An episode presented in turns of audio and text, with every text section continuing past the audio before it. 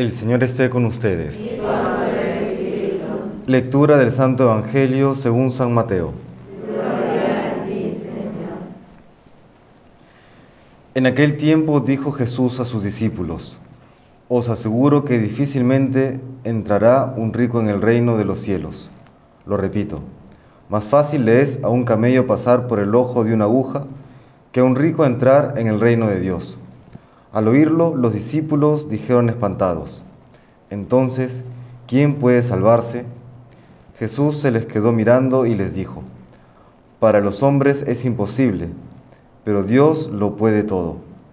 Entonces le dijo Pedro, Pues nosotros lo hemos dejado todo y te hemos seguido. ¿Qué nos va a tocar? Jesús les dijo, Os aseguro, cuando llegue la renovación, y el Hijo del Hombre se siente en el torno de su gloria, también vosotros, los que me habéis seguido, os sentaréis en doce tronos para regir a las doce tribus de Israel. El que por mí deja casa, hermanos o hermanas, padre o madre, mujer, hijos o tierras, recibirá cien veces más y heredará la vida eterna. Muchos primeros serán últimos y muchos últimos serán primeros. Palabra del Señor.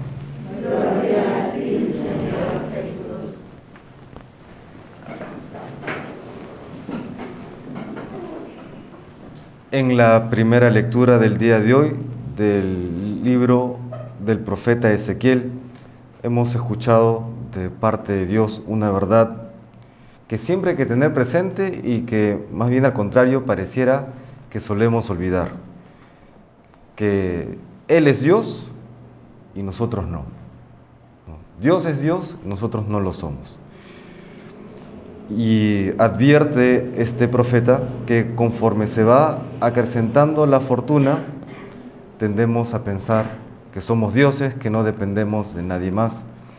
Entiendes acá fortuna tanto como lo material, como también luego ciertos logros, ciertas satisfacciones personales, nos volvemos autosuficientes. En ese sentido también uno se va volviendo Dios. Uno tiende a suplantar a Dios cuando, por ejemplo, por encima de los mandamientos impongo mi propio criterio. Cuando pienso que soy la medida última de las cosas. Cuando pienso que las cosas tienen que salir como yo quiero y que todo el mundo me tiene que hacer caso. Una soberbia que nos comienza a hinchar y sin embargo advierte el mismo Señor a través del profeta de una manera bastante, bastante dura. A aquellos que se crean dioses, dice él, morirás con muerte de incircunciso. Esto quiere decir, morirás fuera del pueblo elegido, morirás fuera de la iglesia, morirás sin poder acceder a la salvación. Qué sentencia tan terrible realiza el Señor para aquellos que son como dioses. Y recordemos que incluso desde la misma eh, noción filosófica, solamente puede existir un Dios, porque Dios es infinito.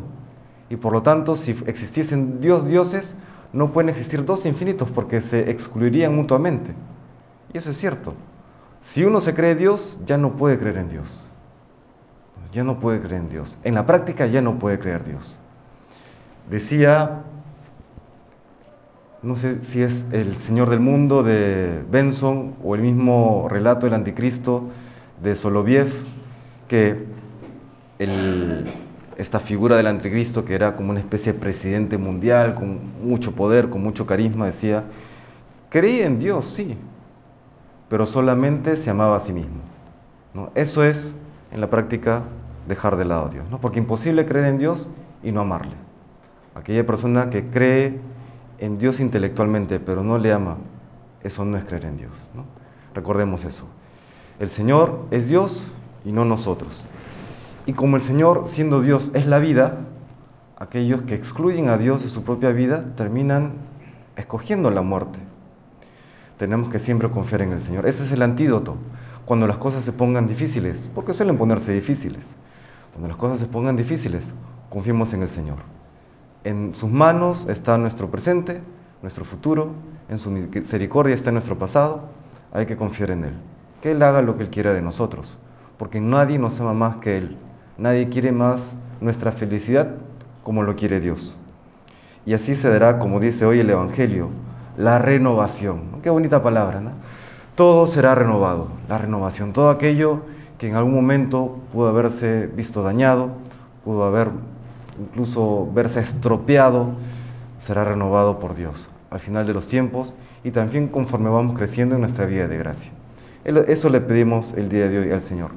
Recordar que Él es Dios, que Él es omnipotente, que Él es omnisciente, que Él es todo bondad y que por lo tanto tenemos que confiar absolutamente en Él. Y confiando en Él, sabemos que todo será renovado. Nuestra vida, nuestros corazones, todo aquello que a veces por causa del pecado hemos terminado arruinando, si confiamos en el Señor, Él lo renovará. Que el Señor nos bendiga.